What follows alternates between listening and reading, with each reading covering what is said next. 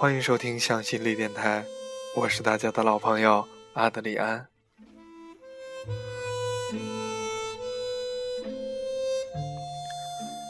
车颠簸了一下，我的头顺势从靠垫上下滑，碰到了车窗玻璃，冰冷的感觉刺激了额头，我清醒过来，还在路上，道路上积了好多雪。两旁的绿化带被雪覆盖下，隐隐的透出点枝叶。天一直在飘雪，风又大了一些。雪花打在车窗外，缓缓地渗出了一些水，慢慢地划过了车窗玻璃，划过一道道痕迹。醒了，姐姐透过后视镜看着我。我嗯了一声，想起什么来。胸口上重重的压抑感让我觉得难受。姐姐在前面握着方向盘说：“这鬼天气，昨天还下雨来着，今天就下起这么大的雪来了。这雪要是再这么下下去，路也得封了。我瞧着，这大概是几年最大的一次了吧。”我安静的听着，舒了口气。车窗上。顿时凝结了一片模糊的水雾。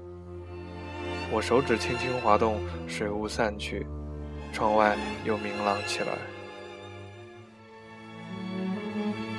那个男的是谁呀？车突然停了下来，姐姐扭过头问我。我惊了一下，抬头看见前面路口的红灯，心里才放下了心来说：“什么男的呀？”姐姐笑着看我，她的笑像是要把我看透。我有些心虚，便把头转向了窗外。小的时候你就喜欢吃糖，妈妈怕你蛀牙，老藏着不让你吃，你就偷偷的存钱买。买来之后呢，你就放在你的床头柜底下。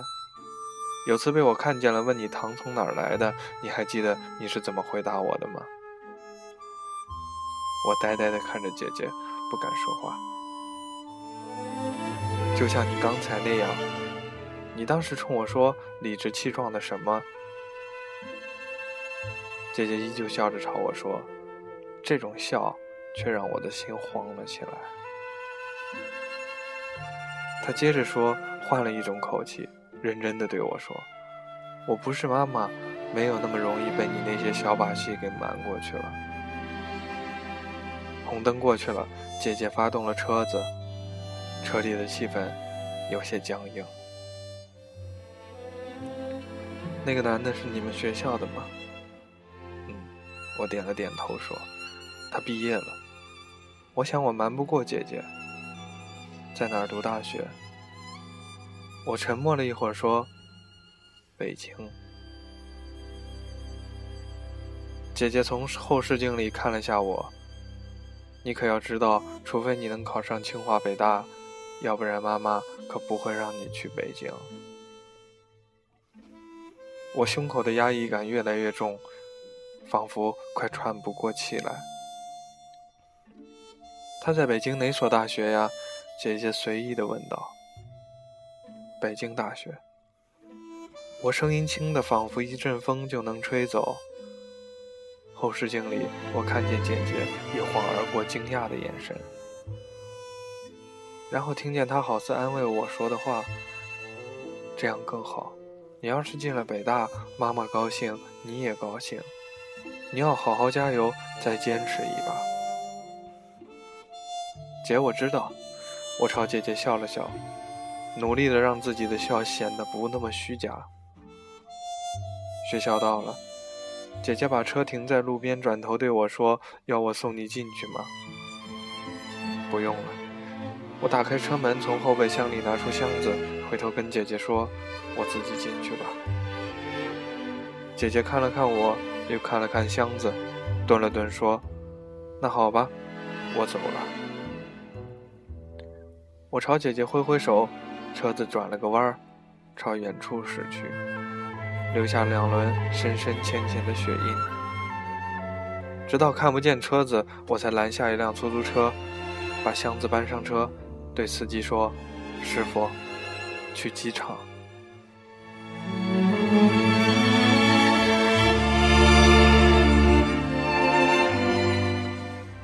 北京的冬天冷的太刺骨吹起的风好像是刀子一样割在脸上。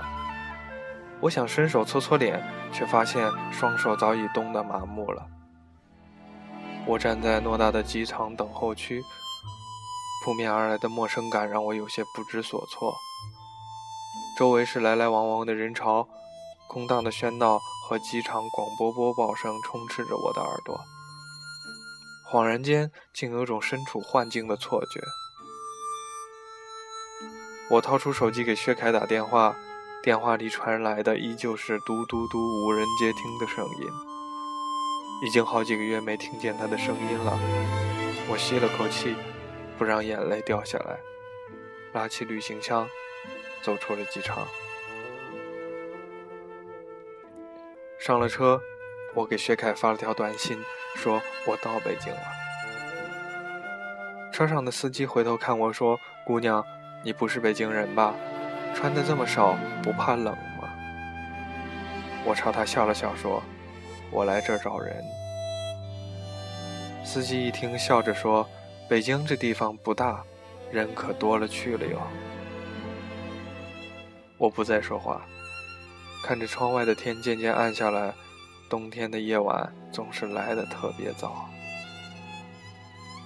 口袋里的手机响了起来，我看着那个很久也没有动静的号码，接了电话。电话里传来熟悉且急促的声音，说：“你在哪儿呢？怎么突然来北京了？你待在那个地方不要动，我过来找你。”不，不用了，我已经到你学校门口了。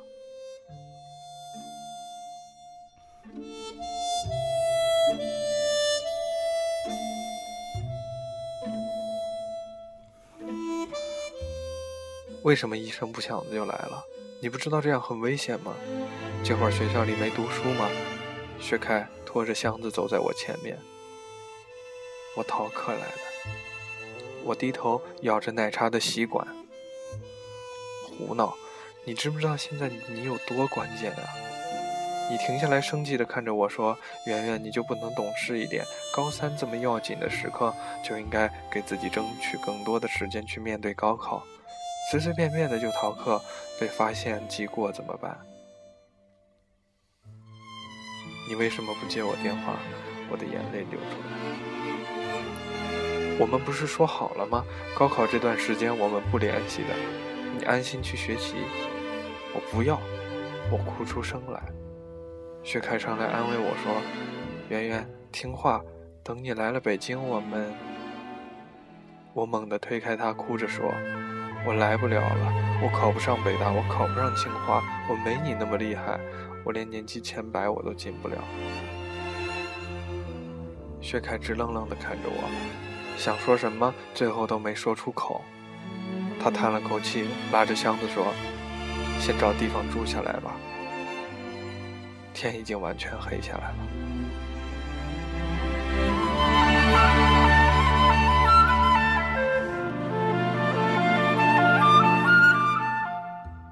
北京的雪好大啊！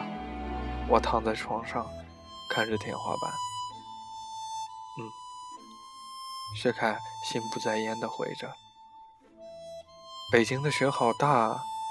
我加重的声音又说了一遍。啊，他吃了一惊，然后说道：“北京的雪当然大。你知道吗？我来的时候，宁波也下雪了。”没这里的大，但是我姐说那是宁波最大的一次雪了，我也没见到过这么大的雪。现在见到真正的大雪了吧？北京的雪很漂亮，一片白色，我还经常玩雪呢。薛凯笑着说。我翻过身子背对着他，在我的印象中，薛凯一向是最不喜欢下雪的，他怕冷。一遇到冷天，他的双手就会生冻疮，红红肿肿的，很难受。可是他竟然说雪很漂亮，可能吧？北京的雪真要比家里的漂亮。我心里浮起了淡淡的伤感。把我安顿好之后，薛凯回了学校。我关了灯，回想着他的模样。一个人在黑暗中翻来覆去，怎么也睡不着。我总觉得，我无论我在宁波，还是现在在他身边，总有堵墙挡在我们中间。早上，薛凯来看我，他帮我订了明天一早回宁波的飞机。我想要他陪我去外面走走，他有些无奈，他有一整天的课脱不开身。我想自己独自出去，他又怕不安全，我得体谅他。在北大读书不容易。我不能让他分心，所以只能在旅馆等他上完课回来。等一个人的时候，时间会不变得特别慢，慢的好像能把以前全部过往在脑海中回想一遍，再回想一遍。我想起他在教室中认真复习的样子，皱着睫毛，抿着嘴，全然不理他人吵闹。又想起。他最爱吃的加红糖的乌饭麻糍，每回都好似饿得不行了，刚热好就往嘴里送，又喊着烫死了，但是又说好吃好吃。想起他圣诞节送的音乐盒，想他的时候一打开，但是现在已经没电了。我叹了口气，给在校的朋友发了条短信问情况，不一会儿。他回复说：“老班可能起疑，明天速回。”我心里烦躁了起来，扔了手机，又没得奈何，捡起来给他回道：“帮我再撑一下，我明天就回。”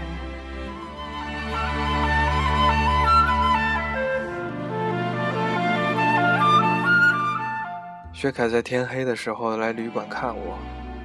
来时给我带了些吃的，要我留着明天回家路上吃，然后带我去学校附近的饭馆吃饭。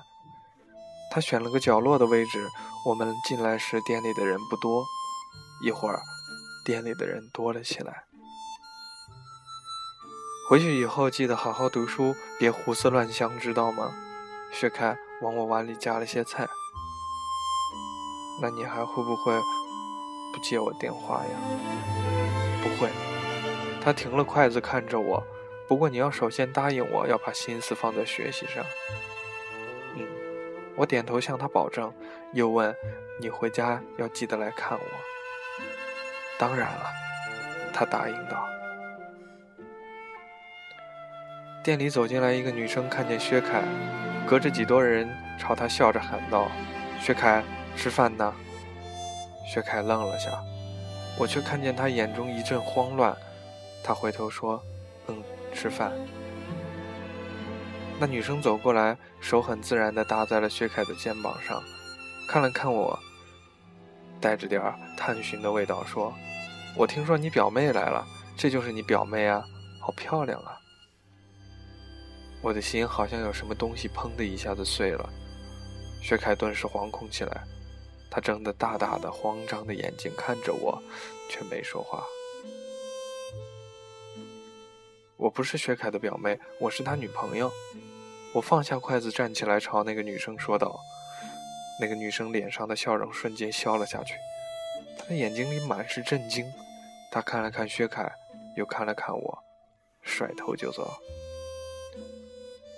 薛凯低着头不说话，胸口的压抑感让我快要疯掉了。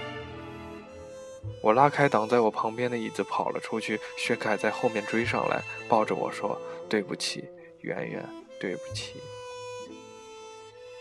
我挣脱开他说：“我不要听，不要听，你说的全部都是谎话。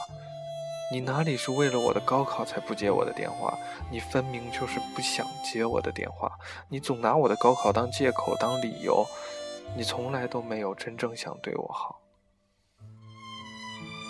圆圆，你听我说，是我错了，原谅我好不好？他拉着我不放手，我用力地推开他。路上的积雪很滑，他一不留神滑倒在地上，我靠在一旁的树上哭得稀里哗啦。是我不好，可圆圆，我们谁都不要骗对方，骗自己了。我们没有未来呀！我擦干眼泪，坐在地上，说道。对我们是没有未来，过了年我就要出国了，我永远都不会来北京陪你，所以你就可以当我不是了。你一向都是那么理智的人，你当然会这么做，我们都不会有可能了。我哭着哭着却笑了出来。薛凯站起来想过来抱我说：“圆圆，听话，我送你回去。”我躲开了，止住眼泪朝他说道：“不用了。”我这么大一个人，懂得怎么回家。他没有跟上来。北京的冬天，黑夜冷得不像话，连心都被冻住了。我很早就起了床离开，我不想见他，也害怕见到他。我把他给我买的吃的都留在了旅馆，我想他会看到的。下了回家的飞机，心里空荡荡的，家里的雪停了。地上的积雪也悄悄地开始融化，有太阳出来，照在身上有种暖暖的感觉。我拉着箱子走出机场，却意外地看见姐姐笑着站在门口，所有的难过一下子涌上心头。我哭着跑过去抱住姐姐，接着抱着我说：“回来就好，你要再不回来，我可真成罪人了。”可我还是一直哭，一直哭，好像心里的难过非得用哭才能消去。一个人走不到天涯，两场雪分不住嫩芽。月升起，云落下，你笑颜如花。等下，时光，请等一下。